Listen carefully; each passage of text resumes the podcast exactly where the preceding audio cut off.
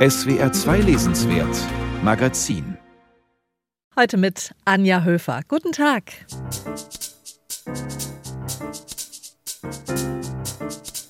Es wird ziemlich gruselig in diesem lesenswert Magazin. Brad Easton Ellis ist zurück. Und wie?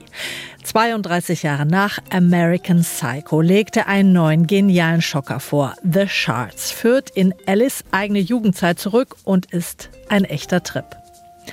Ähnlich spooky liest sich der neue Roman von Michael Köhlmeier. Dort begibt sich ein 14-jähriger Junge mit seinem frisch aus dem Knast entlassenen Opa auf einen Roadtrip voller Irrwendungen.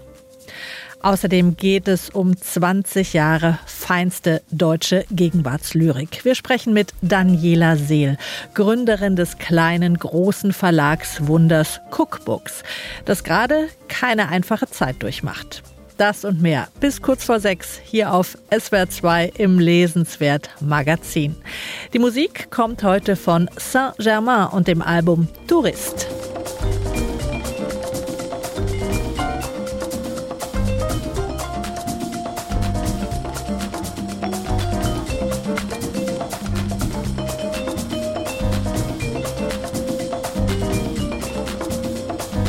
Es ist das Lieblingsbuch von Harald Schmidt. Er ging damit sogar auf Lesetour. American Psycho von Brad Easton Ellis, erschienen 1991, erzählt die Geschichte von Patrick Bateman. Das ist ein zynischer New Yorker Investmentbanker, der im feinsten Armani-Zwirn zum bestialischen Massenmörder wird. Ein schrilles, geniales Panorama der konsumistischen 80er Jahre. Jetzt, nach über 30 Jahren, kehrt Alice in diese Welt zurück. Auch sein neuer Roman The Shards erzählt vom Luxusleben, von Langeweile und gemordet wird natürlich auch. Brad Easton Ellis endlich wieder in alter Höchstform, meint unser Kritiker Christoph Schröder. Zu Beginn ist alles strahlend und makellos. Es ist der Sommer des Jahres 1981. Der Ich-Erzähler von The Shards heißt Brad Ellis und das fehlende Easton im Namen markiert den Unterschied zwischen dem Autor und seiner Figur. Brett ist 17 Jahre alt und haust alleine in der riesigen Villa seiner Eltern am berühmten Mulholland Drive in Los Angeles. Die Eltern haben sich für vier Monate nach Europa verabschiedet, um ihre Ehekrise zu überwinden. Darum stehen Brett nicht nur sein eigener Mercedes, sondern auch noch der seines Vaters und der Jaguar seiner Mutter zur Verfügung dazu der Whirlpool und das mexikanische Dienstmädchen, das regelmäßig den Kühlschrank füllt. Das ist die Welt, in der Brad Easton Ellis sich auskennt und von deren Atmosphäre sein Roman gerade am Anfang lebt. Ein Klima, in dem Brad, seine Freundin Debbie und seine besten Freunde Tom und Susan in ökonomischer Überfülle und in einer dezent gelangweilten Abgestumpftheit Poolpartys feiern Kokain zu sich nehmen, Sex haben und sich auf ihr letztes Jahr an der elitären Buckley High School vorbereiten. Dazu läuft der Soundtrack der 80er. The Shards lässt sich an wie die Verheißung auf ewige Ferien. Sorgloser Sonnenbrand, endlose Softeisversorgung in der Cafeteria, während aus Kassettenrekordern und Transistorradios Elton John und Rod Stewart tönten und im Hintergrund die Uferklippen von Santa Monica aufragten. Doch wer Brad Easton Ellis kennt, weiß, dass es dabei nicht bleiben wird. Das liegt am durch und durch unzuverlässigen Ich-Erzähler Brad, der gleich mehrere Geheimnisse hat. Zum einen ist er mindestens bi, wenn nicht gar homosexuell, und unterhält ein heimliches Verhältnis zu seinem dauerbekifften und undurchsichtigen Mitschüler Matt. So lässig und bohemhaft das Ambiente auch daherkommen mag, für ein schwules Outing waren die frühen Reagan-Jahre nicht der richtige Zeitpunkt. Zum anderen schreibt Brad gerade an seinem ersten Roman, der selbstverständlich den Titel Unter Null trägt. Von Beginn an ist Brads Erzählung jener Monate im Sommer und Herbst 1981 bedrohlich überschattet. Immer wieder ergeht sich der Erzähler in Andeutungen dessen, dass die sorglos zugedröhnte Sommerstimmung bald ein Ende haben wird. Wir waren Teenager, nur dem Anschein nach mondäne Kinder, die in Wahrheit nichts darüber wussten, wie die Welt wirklich funktionierte. Über die Erfahrung verfügten wir wohl, nur ihre Bedeutung kannten wir nicht. Jedenfalls nicht, bis etwas geschah, was uns in einen Zustand erhabener Erkenntnis setzte. Alles wird anders mit jenem Tag nach den Ferien, an dem ein neuer Mitschüler an die Buckley High School kommt. Robert Mallory ist ein rätselhafter junger Mann, der nicht nur Brad mit seiner reinen, eleganten Schönheit, sondern auch den Rest der Clique mit seinem Charisma in Band schlägt. Die Struktur des Freundeskreises zerbröselt unter Roberts Einfluss, zeitgleich treibt ein Serienmörder, dem die Polizei den Spitznamen The Trawler gegeben hat, sein Unwesen. Er kommt der Welt der Schönen und Reichen auf bedrohliche Weise näher. In Brad der glaubt, den neuen Mitschüler bei einer an sich harmlosen und doch entscheidenden Lüge ertappt zu haben, wächst das Misstrauen gegen den sinisteren Robert, und die Erzählstimme von The Shards, die mit einem Abstand von rund 40 Jahren das Geschehen rekapituliert, tut alles, um alle weiteren Ereignisse quasi auf Vorrat in ein unheimliches Licht zu rücken. An jenem ersten Schultag wussten wir nichts darüber, wie seine Mutter wirklich gestorben war oder über die Vergewaltigung seiner Stiefschwester, den Selbstmordversuch oder darüber, dass Robert Mallory die zweite Hälfte des elften Schuljahres in einer psychiatrischen Anstalt in der Nähe von Jacksonville in Texas verbracht hatte. Ab einem bestimmten Punkt explodiert The Shards. Der Trawler, der Serienmörder, tötet auf bestialische Weise Brads heimliche Liebe Matt.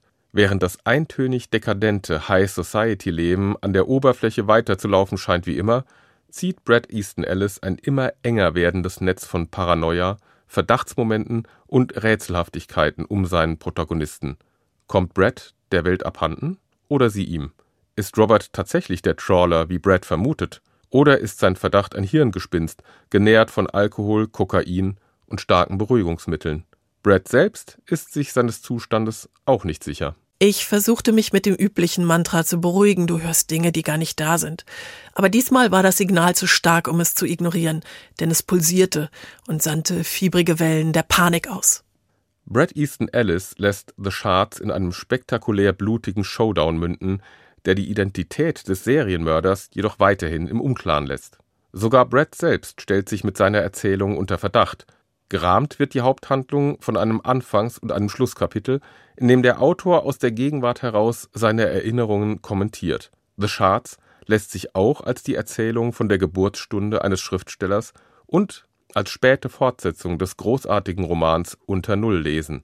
Der neue Roman hat, zugegeben, die eine oder andere Länge, doch bleibt es insgesamt ein spannendes, an Easton Ellis großem Vorbild Stephen King geschultes Buch, das das psychopathische, als die geradezu logische dunkle Seite der glamourösen Dekadenz vorführt, und ein Buch, das die Atmosphäre der 80er Jahre exakt trifft, inklusive eines Soundtracks von The Specials bis zu Duran Duran, den man auf Spotify mitlaufen lassen könnte. Brad Easton Ellis kann es also noch. Und wie? Unser begeisterter Kritiker Christoph Schröder über den neuen Roman von Brad Easton Ellis, The Shards, aus dem Englischen von Stefan Kleiner, erschienen bei Kiepenheuer und Witsch. Und aus der erwähnten Spotify-Playlist zum Roman kommt hier ein echter 80er Jahre Klassiker, London Calling von The Clash.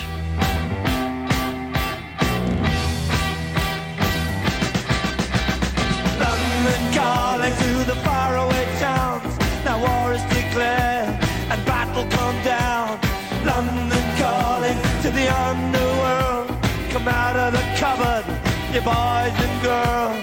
London calling, now don't look to us. Phony Beatlemania has bitten the dust. London calling, see we ain't got no swing except for the rain and the truncheon thing. The ice is coming, the sun's zooming in. Meltdown expected, the wheat is going thin. Engines stop running, but I have no fear, cause London is drowning. I the imitation zone. Forget it, brother, you can go it alone. London calling to the zombies of death. Quit holding out and draw another breath. London calling, and I don't wanna shout. But while we were talking, I saw you nodding out. London calling, see we ain't got no hide, except for that one with the yellowy eyes. The ice just coming, the sun's zooming in, engines stuck running, the wheat is going thick, a nuclear error. But I have no fear, cause London is drowning. I,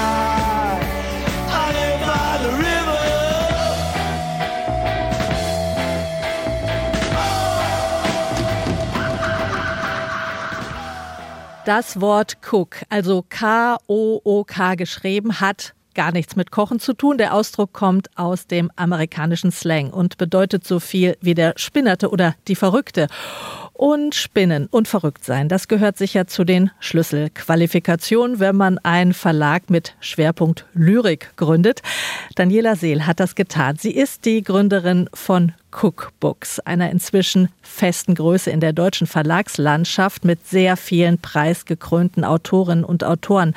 Neben Daniela Seel selbst sind das zum Beispiel Uljana Wolf, Monika Rink, Steffen Popp, Jan Böttcher, Sabine Schuh und viele mehr. In diesem Jahr feiert Cookbooks sein 20-jähriges Bestehen und ich freue mich sehr, dass Daniela Seel jetzt im Lesenswert Magazin zu Gast ist. Guten Tag, Daniela Seel. Ja, hallo, ich freue mich sehr über die Einladung. 20 Jahre, das ist schon eine enorm lange Strecke für einen kleinen Verlag, der vor allem Lyrik macht. Wie ist denn Ihre Stimmung zu Beginn dieses Jubiläumsjahres? Ja, sagen wir mal ambivalent. Einerseits ist es natürlich irre, also dass wir überhaupt 20 Jahre weit gekommen sind und dass wir dieses Jubiläum feiern und dass so viele wahnsinnig tolle Bücher in der Zeit entstanden sind. Und ich freue mich auch äh, super auf die Veranstaltungen, die wir gerade noch austüfteln. Und gleichzeitig ist es eine der größten Krisen des Verlages, wenn nicht die allergrößte. Also im Augenblick die Umsatzeinbrüche, die sind ja überall im Einzelhandel und der Buchhandel ist da besonders betroffen. Die Barsortimente, also das sind die großen äh, Zwischenhändler, die haben im vergangenen Jahr so viel zurückgeschickt ihrer Lagerbestände. Also das betrifft nicht nur uns, da sind äh, fast alle Verlage davon betroffen. Ich habe in so vielen Monaten alle Umsätze ähm, dahinschmelzen sehen äh, durch, durch diese Rücksendungen. Dann sind die Papierpreise, die Produktionskosten, die haben sich ja seit Ende 21 verdoppelt. Die Buchpreise aktuell spiegeln das noch gar nicht wieder. Da haben die Verlage jetzt äh, sehr viel selber noch äh, geschultert äh, von diesem enormen Preisanstieg. Und das setzt uns natürlich zu. Und da bin ich auch im Augenblick noch gar nicht sicher, wie ich überhaupt die Jubiläumsbücher tatsächlich dann drucken soll. Also es soll natürlich in diesem Jahr auch neue Bücher bei Cookbooks geben, aber das steht noch auf der Kippe? Naja, ich möchte nicht sagen, dass es auf der Kippe steht, dass es die Bücher gibt, aber wie sie finanziert werden, das steht noch auf der Kippe. Also das ist in diesem Jahr eine deutlich größere Herausforderung als sonst. Und was auch noch nicht jetzt 100 ähm, Prozent sicher ist, wie viele Bücher wir dann tatsächlich äh, schaffen zu produzieren. Das äh, Prekäre, das gehörte schon auch ja immer zu diesem Projekt dazu, dass das eine ökonomisch schon ziemlich waghalsige Sache ist, so ein Verlag wie Cookbooks. Das war Ihnen ja vermutlich schon früh klar, oder? Ja, es ist so eine zwiespältige Sache. Also ich verstehe mich ja eigentlich weniger als äh, Verlegerin. Ich, ich bin quasi ähm, Verlegerin aus Not. Ich habe es auch oft eher als äh, Dichterin Selbstverteidigung bezeichnet, das Projekt Cookbooks, weil einfach Literatur und insbesondere Lyrik, was ja unser Herzensding ist, und hybride Formen, essayistische Formen, das braucht Infrastruktur und das braucht Institutionen, die in die Dauer gehen.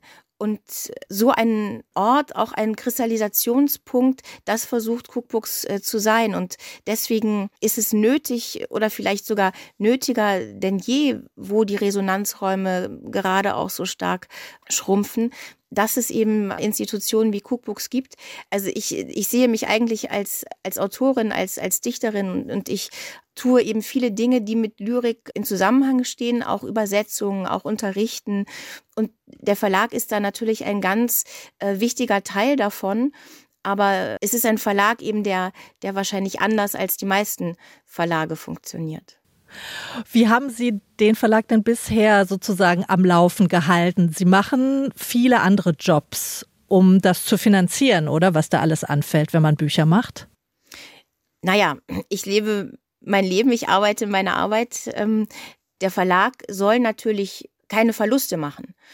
Aber dadurch, dass, dass ich eben nicht nur der Verlag bin, sondern dass ich, dass ich ja eigentlich eben Literaturarbeiterin äh, bin, ist es in Ausnahmefällen möglich, dass ich dann eben auch mal, wenn, wenn es nötig ist und wenn ich genügend äh, anderweitig verdiene, dass ich damit den Verlag etwas auffangen kann. Es gibt einfach wenig äh, Förderstruktur. Das soll sich ja ändern. Es soll ja eine Strukturförderung für Independent-Verlage auch kommen. Es gibt im Augenblick Preise, einige, die schon mal ähm, etwas helfen. Es braucht eigentlich gar nicht viel Geld, wenn man es jetzt mal so innerhalb der Subventionslandschaft äh, betrachtet. Da ist die Literatur wirklich ganz dünn im, im Vergleich zu anderen Branchen. Aber es würde unendlich helfen, um, um die Vielfalt der Literatur, um, um die Vielfalt der Verlagslandschaft aufrechtzuerhalten. Und jetzt auch gerade in dieser akuten Krise, wenn das nicht bald sich grundlegend ähm, ändert, dann wird es ein ganz großes Verlagssterben, ein ganz großes Buchhandelssterben, ein ganz großes Druckereiensterben auch vor allen Dingen geben. Ich glaube, das ist bei der Politik noch gar nicht so richtig angekommen. Was würden Sie sich denn gerade deshalb und in diesem Jubiläumsjahr besonders wünschen, ganz konkret? Wie könnte Kleinverlagen geholfen werden? Ja, tatsächlich mit so einer Strukturförderung für Verlage, also einer regelmäßigen Sache. Jetzt der Verlagspreis ist, glaube ich, aktuell mit 20.000 Euro pro Jahr. Äh, also wirklich einer läppischen Summe eigentlich ähm, ausgestattet, aber die hilft ja schon. Also wenn man sich sicher darauf verlassen könnte. Im Augenblick wird das mit einer Gießkanne so ein bisschen verteilt und man weiß nicht, in einem Jahr bekommt man es und dann wieder nicht. Und wenn man da etwas Planungssicherheit hätte, in, in einer wirklich geringen Größenordnung, die aber helfen würde, eben gerade auch äh, solche Krisen durchzustehen und einfach die Bücher zu machen, die wichtig sind, die etwas zu sagen haben, die es aber auch noch schwer haben, weil sie eben nicht einfach nur gängig und, und Unterhaltung sind, sondern auch, ja, sich anders mit Fragen auseinandersetzen, anders mit Sprache auseinandersetzen, etwas den Menschen abverlangen und, und dadurch aber auch ganz andere Dinge ähm, zurückgeben und die Probleme der Gegenwart äh, reflektieren. Das ist doch etwas, was unbedingt gesellschaftlich nötig ist. Und ja, also da könnte mit kleinem Geld schon sehr, sehr viel erreicht werden. Und was planen Sie für das Jubiläum in diesem Jahr?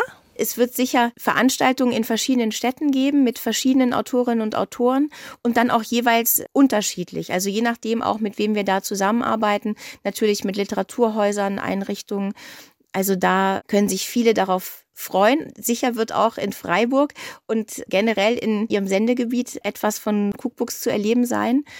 Und wir möchten natürlich weiterhin für Lyrik begeistern und für diese anderen literarischen Formen und damit ins Gespräch zu kommen und auch, ja, einfach die Freude am Umgang mit einer Sprache, die nicht instrumentell ist, befördern und, und am Nachdenken auch über Sprache, Nachdenken über Literatur eben. Es gibt genug Probleme gerade auf der Welt und damit umzugehen und das irgendwie für sich zu verarbeiten oder auch vielleicht die eigenen Verhaltensweisen äh, zu ändern, was, was ja in vielerlei Hinsicht gerade ganz nötig ist ich denke, da können Gedichte ein großer Teil davon sein. Herzlichen Dank, Daniela Seel. Ihr kleines, großes Verlagswunder Cookbooks feiert in diesem Jahr sein 20-jähriges Bestehen. Dankeschön. Honigprotokolle, so heißt der Gedichtband von Monika Rink, der 2012 bei Cookbooks erschien und der mit dem renommierten Peter Huchel-Preis des SWR und des Landes Baden-Württemberg ausgezeichnet wurde. Daraus jetzt das Gedicht Soufflé, gelesen von Monika Rink. Hört ihr das, du Höhenhonigprotokoll? Du wirst jetzt einfach gar nichts tun. Als verweigerte ein durchwirktes, wie ein Schwamm, gesättigtes Bewusstsein die Vorarbeit. Ich kann mich nicht begreiflich machen. Versuchen wir es so. Man lädt zum Essen ein auf acht, und da liegt rohes Fleisch, ein Hügel Mehl, dreckige Karotten und ein Dutzend Eier und man sagt, das ist das Soufflé.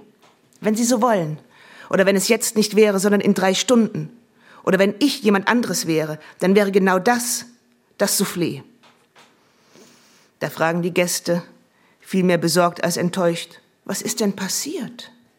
Was haben Sie denn gemacht, während Sie kein Soufflé gemacht haben? Jammer. Die Tristesse der Verweigerung, die die Vergeudung auf sich selbst und auf die Vergeuder zurückführt. Da die Vergeuder ihre Sorgfalt vergeuden, vergeuden sie sich selbst. So viel zum voranalytischen Herumliegen lassen, das aber auch nicht die Lösung ist.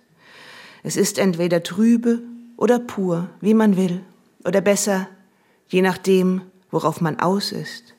So gesehen ist auch das pure trüb, sehr trübe, wobei es trüb darauf beharrt, im Recht des Puren zu sein. Doch die Gäste sind im Recht, wenn sie sagen, ein Soufflé sieht anders aus. Monika Rink mit Das Soufflé aus ihrem Gedichtband Honigprotokolle, erschienen bei Cookbooks.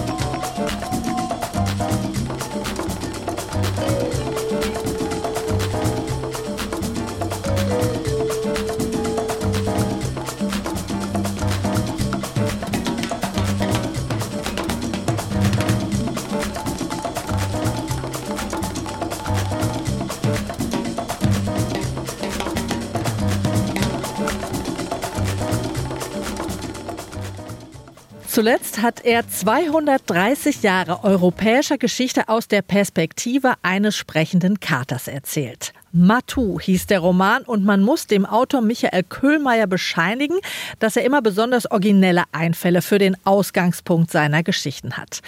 Das trifft auch für seinen neuen Roman zu. Frankie erzählt von einem 14-jährigen Jungen, der sich plötzlich mit seinem Großvater konfrontiert sieht, der nach 18 Jahren aus dem Knast entlassen wurde.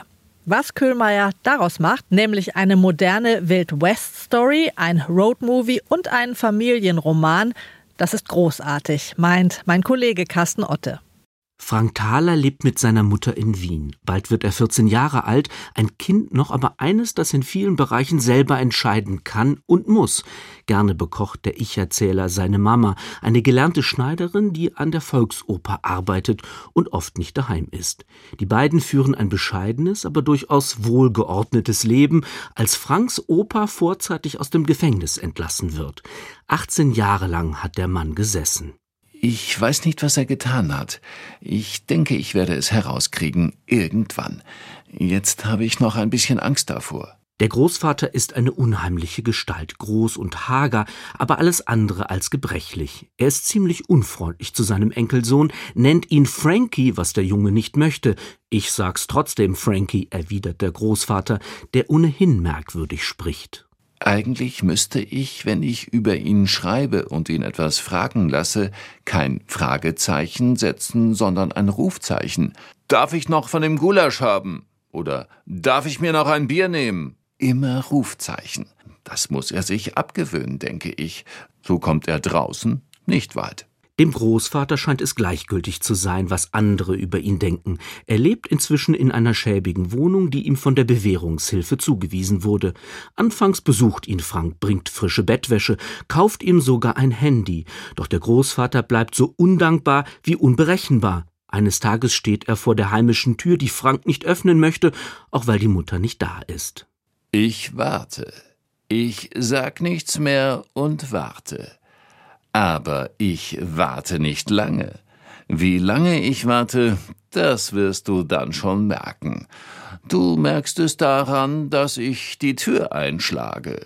Zwischen Frank und dem Großvater entwickelt sich schon bald eine unheilvolle und widersprüchliche Beziehung. Einerseits möchte der Junge möglichst wenig mit dem ruppigen Karl zu tun haben, der sich wie ein Cowboy aufführt und aus irgendwelchen Gründen seinen Namen verschweigt.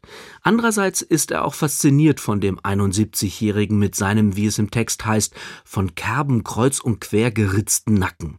Gerade das Gewalttätige scheint Frank anzuziehen. Jedenfalls steigt er in ein Auto, das der Großvater gerade aufgebrochen hat. Sie fahren nun weg von Wien, weg von Mama, nicht schnell, sondern so langsam auf der rechten Spur, dass die Lkw-Fahrer ständig hupen. Dann rutscht Opas Jackett vom Armaturenbrett, Frank hebt es auf und findet in der Seitentasche eine kleine Pistole. Das ist, erklärt der Großvater, die brillante Miss Raven MP23 Mouse Gun Saturday Night Special auch genannt Killer Lady, weil eine Dammpistole mit Verzierung. Die beiden fahren weiter, als wäre fast nichts geschehen. Allerdings ändert sich der Tonfall der Erzählstimme. Wir erfahren, dass der ansonsten so brave Frank nicht nur den Unterschied zwischen Pistolen und Revolvern kennt, sondern auch weiß, was eine Uzi und was eine Makarov ist. Über meine Waffenkenntnisse habe ich ihn nicht informiert. Er hätte sich gefreut, nehme ich an. Aber das wollte ich nicht. Nach der Hälfte des Romans wirkt der jugendliche Ich-Erzähler mindestens so dämonisch wie der Ex-Knacki. Kein Wunder, dass es auf einer Raststätte zu einem Duell der beiden kommt. Mehr darf über diese zeitgemäße und äußerst bedrückende Wildwest-Story nicht verraten werden, deren Wendepunkte bis zuletzt überraschen. Michael Kühlmeier ist nicht nur ein präziser Erzähler, er weiß auch mit Genremotiven zu spielen. Frankie ist ein Familienroman mit Thriller-Elementen und grotesken Roadmovie-Szenen. Frank möchte sich aus dem familiären Zwangskorsett lösen, das nicht nur vom Großvater, sondern auch von seinen geschiedenen Eltern vorgegeben wird. In jeder Rebellion, in jedem Erwachsenwerden aber steckt auch Gewalt, die sowohl in die Freiheit als auch ins Gefängnis führen kann. Das sind die Lehren des parabelhaften Romans, mit dem Österreichs überragender Stilist Michael Köhlmeier abermals beweist, dass er vom intellektuellen Monumentalbuch bis zum kleineren Genrestück alle literarischen Formen beherrscht. Das zeigt sich wie immer bei Köhlmeier in der sprachlichen Ausgestaltung. Passend zum literarischen Stoff findet er stets die angemessene Ästhetik. Hatte sich im Vorgängerroman Matou noch eine hochintelligente Katze durch die Jahrhunderte gesponnen, überzeugt Köhlmeier in Frankie mit einer reduzierten, aber nie gewollt jugendlichen Rollenprosa. In den schroffen Dialogen offenbart sich sein Gespür für jene Figuren, die gerade in ihren geheimnisvollsten Momenten plausibel sind. Michael Kühlmeier erklärt, moralisiert oder psychologisiert nicht. Vielmehr sucht er mit literarischen Mitteln noch im Abgrund nach einer Essenz des Humanen. Diesem Buch wünscht man sich ein möglichst breites Publikum. Es ist im besten Sinne ein All-Age-Roman, ein Text für Jung und Alt, hätte man früher gesagt. Moderne Literatur, die keinen Moden folgt und die Fragen aufwirft, die auch übermorgen noch relevant sind. Carsten Otte über Frankie, den neuen Roman von Michael Köhlmeier. Erschienen ist er bei Hansa.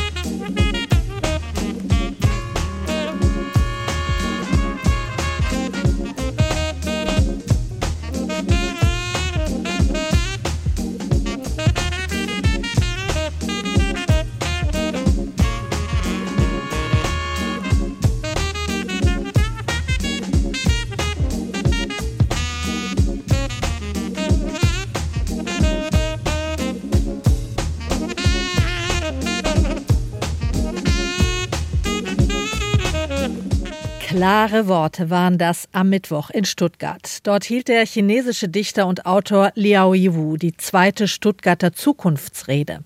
Liao Yiwu saß wegen eines Gedichtes über das Massaker auf dem Platz des himmlischen Friedens vier Jahre im Gefängnis. Wegen eines Gedichtes. Nichts fürchten die Mächtigen so sehr wie das Wort. Inzwischen lebt Liao Yiwu in Berlin und das Wort bleibt seine schärfste Waffe. Unser neues globalisiertes Jahrhundert mit seiner Gewöhnlichkeit und seiner Grausamkeit will keine Helden mehr, die dafür ins Gefängnis gehen, dass ihr Vaterland den Weg Richtung Demokratie nimmt.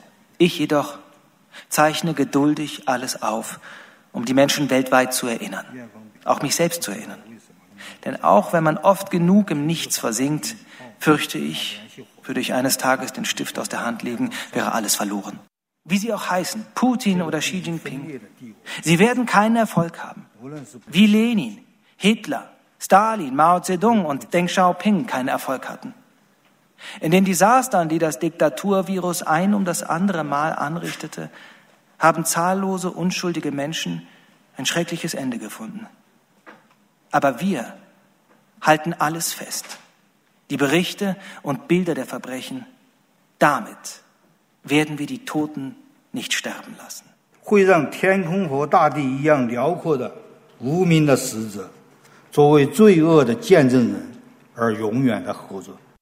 Starke Worte des chinesischen Dichters Liao Yiwu diese Woche bei der zweiten Stuttgarter Zukunftsrede. Die deutsche Stimme verlieh ihm Johannes Wördemann.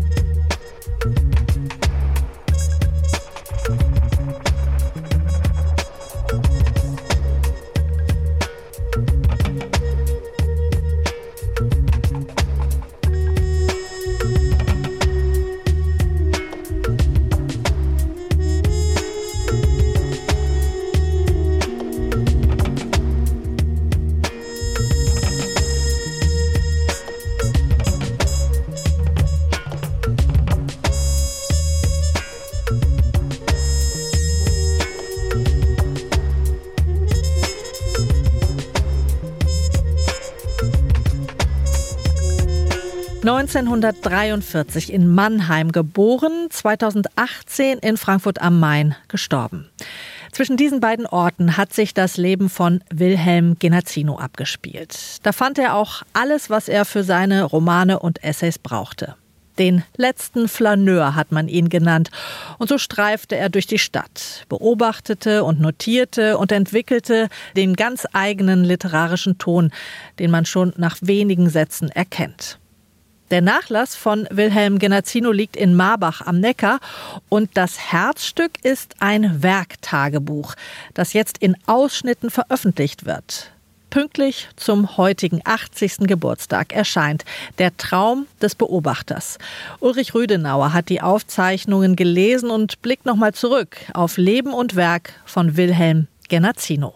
Auf eines war immer Verlass gewesen. Mindestens alle zwei Jahre veröffentlichte Wilhelm Genazzino in den letzten drei Jahrzehnten einen seiner schmalen Romane, in denen er seine flanierenden Helden der Gesamtmerkwürdigkeit des Lebens aussetzte. Zwischendurch kamen Sammelbände mit klugen, blickweitenden Essays. Die Romane hatten poetische Namen wie Der Fleck, die Zimmer, die Jacke, der Schmerz oder leise singende Frauen oder ein Regenschirm für diesen Tag. Und auch die Essays zeigten schon durch ihre Titel, dass sie reine Literatur waren. Der gedehnte Blick, Idyllen in der Halbnatur oder die Belebung der toten Winkel. Kein Autor verstand es so genau, den seelischen Widersprüchen des modernen Stadtbewohners nachzuspüren, für jene zwischen Scham, Schmerz und Schauder oszillierenden Gefühle Bilder in unserer Alltagswelt zu finden mit Genazzino und seinen Figuren durch die Straßen austauschbarer Großstädte zu ziehen, bedeutete, die Dinge anders wahrzunehmen. In jedem Detail, in jeder absurden Szene, in jedem aufgeschnappten Dialog fand er etwas, das erzählt werden musste. Die Wirklichkeit wurde in seinen Büchern verzaubert. Und zugleich konnten die Figuren ihren melancholisierenden Lebensumständen niemals entkommen, nur ab und zu fanden sie Erleichterung in den Zwiespältigkeiten ihrer Gefühlswelten, und der Zwiespalt hatte immer auch etwas trostreich Komisches. Alle zwei Jahre durfte man bei der Lektüre von Genazinos Büchern ein Glück in glücksfernen Zeiten erfahren bis der Büchnerpreisträger am 12. Dezember 2018 in seiner Wahlheimatstadt Frankfurt verstarb. Nun, aus Anlass seines 80. Geburtstags am 22. Januar dieses Jahres erscheint doch noch einmal ein Buch von ihm. Ein großes noch dazu. Der Traum des Beobachters heißt es, und es ist, wenn man so will, ein Lebensroman. Eine Auswahl seiner laufenden Notizen aus fast 50 Jahren, beginnend 1972, endend im Todesjahr 2018. Jan Bürger, der im Deutschen Literaturarchiv Marbach den Nachlass Genazinos betreut, und der Literaturwissenschaftler Friedhelm Marx haben eine Auswahl aus den 7000 Seiten starken Aufzeichnungen getroffen 450 Seiten sind geblieben. Skizzen, Szenen, Beobachtungen, Aphorismen, Vorarbeiten zu Essays und Romanen, Überlegungen zu Autorenkollegen, Fundstücke, Zeitungsausschnitte und sogar ein paar Briefe finden sich in diesem Werktagebuch, das Genazzino fast jeden Tag führte.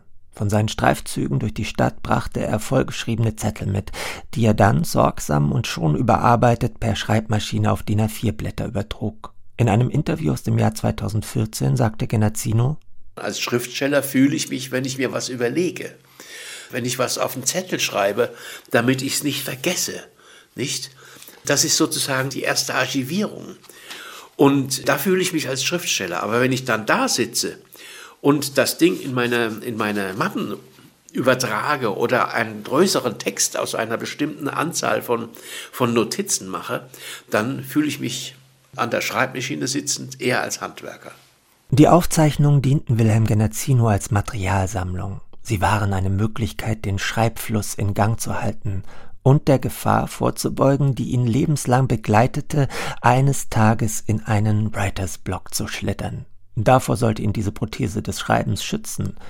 Die Notizen waren nummeriert, mit Kürzeln versehen, und verwendete Genazzino eine davon für einen Roman, wurden sie mit einem V gekennzeichnet. Bürger und Marx unterscheiden nicht zwischen Stellen, die in Bücher Genazinos eingegangen sind, und solchen, die lediglich im Werktagebuch vorkommen. In ihrem Nachwort zeigen sich die Herausgeber davon überzeugt, dass die Notate unabhängig von den Kontexten, in die er sie schließlich einbettete, eine eigenständige aphoristische Qualität besitzen. Diese haben sie in der Tat. So heißt es etwa in einem Eintrag vom 30. Oktober 1976, Genazzino war damals selbst Vater einer kleinen Tochter. Die eigenen Kinder sind Personen, zu denen man sich nicht normal verhalten kann. Entweder die Eltern sind übertrieben weich zu ihnen, aus Schuldgefühl, oder übertrieben streng, aus Angst. Auf jeden Fall schlägt den Kindern von den Eltern immer irgendeine Übertriebenheit entgegen. Immer wieder zeigt sich in prägnanten Szenen jenes Umschlagen von existenzieller Verlorenheit in ein komisches Empfinden. Übrigens habe ich immer Angst. Neulich geschah es, dass ich aus Angst einige Bauarbeiter grüßte, die vor meinem Haus die Straße aufhackten. Ich war wohl der Meinung gewesen, wenn ich die Männer grüßte, würden sie vielleicht davon absehen, mit ihren Hacken auch auf das Haus loszugehen. Das Unbehagen in der Gegenwart ist zuweilen auch ein Unbehagen an der Kultur. Genazzino war neben allem anderen auch ein Zeitdiagnostiker und ein genauer Leser und Analytiker des eigenen Schaffens. Vielleicht hat Kunst nie etwas mit Gesellschaft zu tun gehabt. Vielleicht war sie immer nur Ausdruck der Panik, dass man es immer nur mit sich selber zu tun hat. Jan Bürger und Friedhelm Marx stellen den einzelnen Jahreskapiteln immer eine rudimentäre biografische Notiz voran, die dem Leser eine gute Orientierung zur Hand gibt über die jeweiligen Lebenssituationen, Arbeiten, Beziehungen oder Wohnorte, über Umwege, Zweifel und Erfolge. Sie führen in dieses imposante Werk hinter dem Werk ein. Immer deutlicher schälen sich lebensbegleitende Themen und Motive heraus. 1983 schreibt Genazzino Es fehlen große Aufsätze über Scham, Komik, Langeweile. Diese Aufsätze hat Genazzino später geliefert. Und er hat seine ihn verfolgenden Themen Scham und Schmerz, Melancholie und Verlust in seinen Romanen auf höchst eigensinnige und fantastische Weise in Literatur verwandelt. Mit Der Traum des Beobachters kann man einen Blick in die Werkstatt dieses bedeutenden Autors werfen und in seinem Materialcontainer selbst große Kunst entdecken. Wilhelm Genazzino wäre heute 80 Jahre alt geworden. Ulrich Rüdenauer über Der Traum des Beobachters, das Werk Tagebuch, das bei Hansa erschienen ist. Es gibt zahlreiche Veranstaltungen und Lesungen rund um Genazzinos Geburtstag, unter anderem am 1. Februar bei der Literarischen Gesellschaft Karlsruhe im Prinz-Max-Palais. Am 7. Februar in der Stadtbücherei Heidelberg beim Festival Lesen Hören, ab dem 23. Februar in Mannheim und am 7. März im Literaturhaus Freiburg.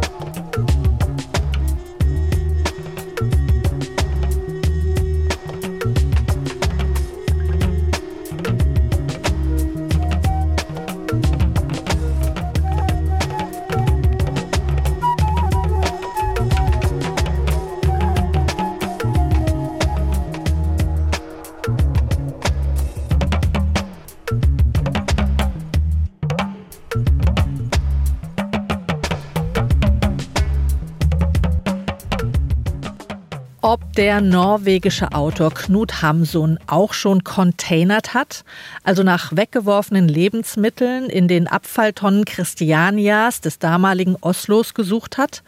Auf jeden Fall wusste er genau, was es bedeutet, Hunger zu leiden.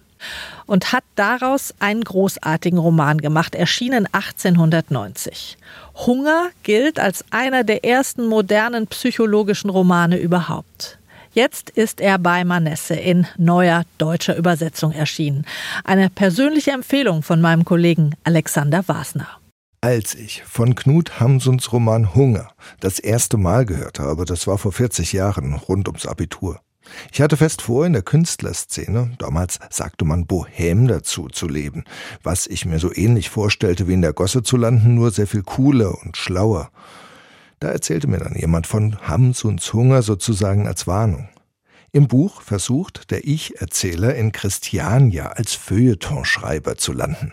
Aber zum Schreiben kommt er nicht, denn er hat ja Hunger. Geld ist alle, längst sind die Besitztümer beim Pfandleihe. Er versucht noch verzweifelt, die Weste zu versetzen und die Bettdecke und die Knöpfe seiner Jacke.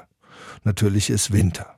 Aber der Held will nun mal partout Journalist werden und dafür muss er gute Artikel über seltsame Themen schreiben, Katholizismus im Mittelalter und sowas. Wie schreibt man mit einem riesigen knurrenden Loch im Magen? Der Held lässt sich nicht unterkriegen. Merkwürdigerweise ist in Knut Hamsuns Buch selbst die schlimmste Verzweiflung nie auch nur die Spur depressiv. Er zeckt sich ein in einer Pension namens Vaterland. Er hat Förderer, die ihm mal eine Krume zuwerfen und die Erzählung ist ganz nah dabei, immer an den Gemütszuständen des Helden. Er ist immer grimmig entschlossen, vom Schreiben zu leben. Das klappt aber nicht. Man spoilert ja bei großen Romanen nichts, wenn man das Ende verrät. Der Held schmeißt den Bettel irgendwann hin und geht zur See. Knut Hamsun hat sich mit dieser ersten großen Erzählung in die Weltliteratur eingeschrieben. Angeblich kannte er den Hunger, von dem er schrieb, hatte ihn erlebt nach Jahren als Schäfer und Kaufmannslehrling. Später bekam Hamsun dann den Literaturnobelpreis und geriet dann fürchterlich auf Abwege, als er für die Nazis warb. Eine absurde Idee. Natürlich hätte Hitler Außenseiterhelden wie die Hamsuns nicht gerettet, sondern einfach weggesperrt. Aber Hamsuns Ruf hat es nachhaltig geschadet und trotzdem. Menschen wie Astrid Lindgren, Maxim Gorki und jetzt auch Felicitas Hoppe nicht davon abgehalten, sich vehement für ihn einzusetzen.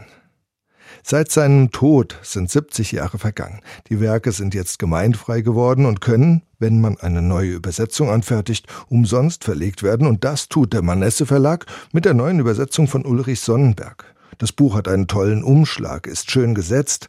Die Übersetzung ist vielleicht nicht spektakulär besser als vorher, aber sie ist vollständig. Sie ist erweitert um einige erotische und atheistische Reden des Helden, die Hamsun später als Nationalist gestrichen hat.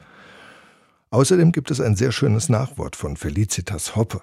Also ich finde, Knut Hamsun kann man wirklich gut wiederentdecken. Mein Kollege Alexander Wasner empfiehlt Knut Hamsuns Klassiker Hunger, jetzt in deutscher Neuübersetzung von Ulrich Sonnenberg, erschienen im Manesse Verlag.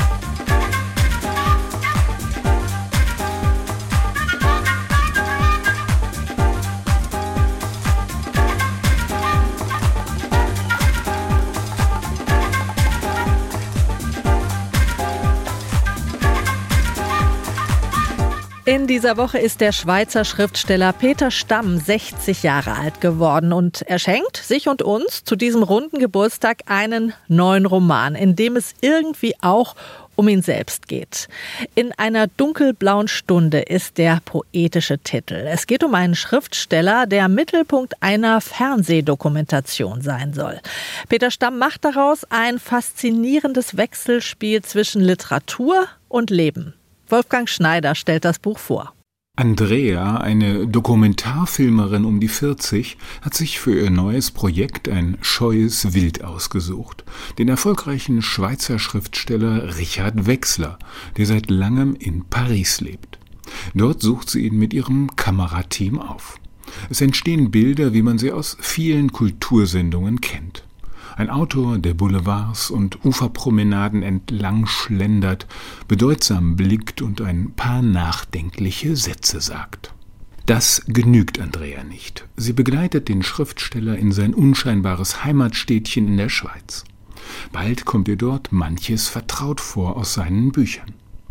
Und sie verfolgt eine heiße Spur – die Liebesgeschichten in Wechslers Romanen scheinen inspiriert von einer wirklichen Jugendliebe, die sich überraschenderweise als die amtierende Pfarrerin des Ortes entpuppt. Andrea nimmt Kontakt zu Judith auf, freundet sich an mit der offenherzigen Kirchendame, die inzwischen auch schon auf die 60 zugeht und erfreut scheint, ein vertrauenswürdiges Ohr für die Liebesgeschichte mit Wechsler gefunden zu haben. Von bloßer Jugendleidenschaft kann keine Rede sein. Aber dass eine Pfarrerin, mit der man noch vor einer halben Stunde über Altarschmuck geredet hat, plötzlich Geständnisse über ihr Intimleben macht, ist schon speziell. Richard ist die Liebe meines Lebens und ich bin die Liebe seines Lebens. Mit der größten Selbstverständlichkeit und Selbstsicherheit sagte sie das und fast ein wenig trotzig. Es schien befreiend für sie zu sein. Über die Jahre führte diese heimliche Liebe immer wieder zu Begegnungen, von denen Judiths Ehemann nichts wissen durfte. Die große Passion ist der Glutkern von Wechslers Werken. In Peter Stamms Roman leuchtet sie eher aus dem Hintergrund und wird erst allmählich enthüllt. Im Vordergrund steht der Alltag der Dokumentarfilmerin, der voller profaner Verstrickungen ist. Andrea lebt mehr recht als schlecht von der Förderung zumeist dann doch nicht realisierter Projekte. Ihre Beziehung mit Kameramann Tom hat Schlagseite. Eine Affäre mit einem früheren Freund eröffnet auch keine Perspektive. Von ihrer Lebensmisere pflegt sie sich mit Serienmördervideos abzulenken. Dann bricht Richard Wechsler auch noch die Arbeit am Film ab. Das erneute Scheitern bedeutet das Ende von Andreas Karriere als Dokumentarfilmerin. Sie muss sich nach einem neuen Job umsehen. Die Idee, Friedhofsgärtnerin zu werden, gab ich schnell auf, als ich sah, was die verdienen. Als Briefträgerin hätte ich morgens um fünf anfangen müssen. Ein Killerargument für eine Nachteule wie mich.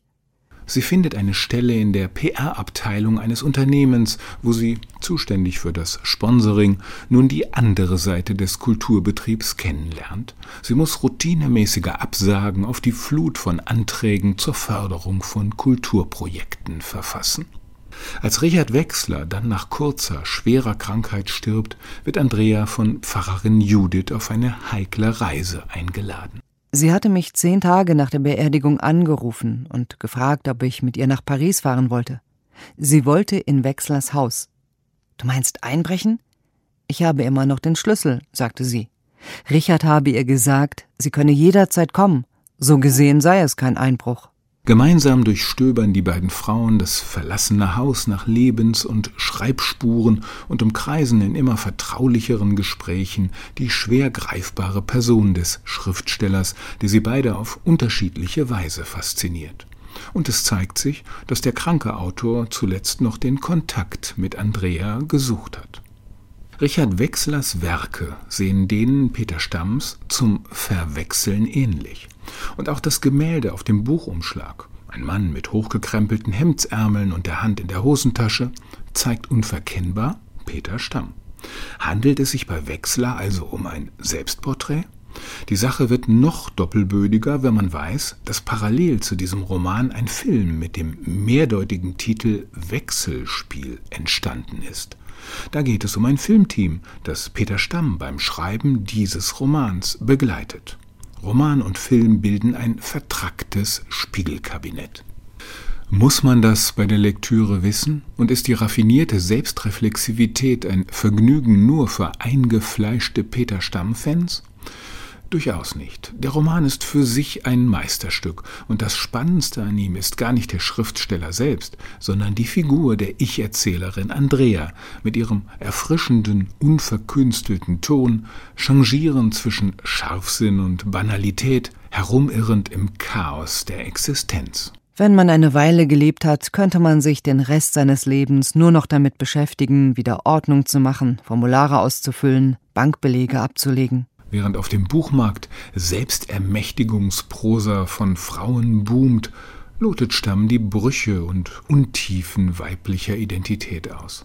So ernst die Themen und Motive, so komödienhaft jedoch der Ton des Romans. Das ist erstaunlich. Kennt man Peter Stamm doch als Autor, der seinen Stil an der Lakonie amerikanischer Erzähler geschult hat. Genaue Beobachtungen in kurzen, schmucklosen Sätzen. Psychologisiert wird nicht. Humor ist eher zu vermeiden. In einer dunkelblauen Stunde ist nun ganz anders geschrieben. Es ist ein verspieltes Buch, labyrinthisch konstruiert, mit so viel Komik und Ironie wie bisher kein anderes Werk dieses Autors. Ein hintergründiges Lesevergnügen. Das meint Wolfgang Schneider zum neuen Roman des Schweizers Peter Stamm in einer dunkelblauen Stunde erschienen bei S. Fischer. Und das war's vom Lesenswert Magazin für diesen Sonntag. Die Bücher dieser Sendung können Sie im Netz abrufen unter swr2.de. Dort und in der SWR2 App können Sie unsere Literatursendung auch nochmal nachhören oder als Podcast abonnieren. Die Musik kam heute von Saint-Germain und dem Album Tourist. Am Mikrofon war Anja Höfer. Lesen Sie wohl.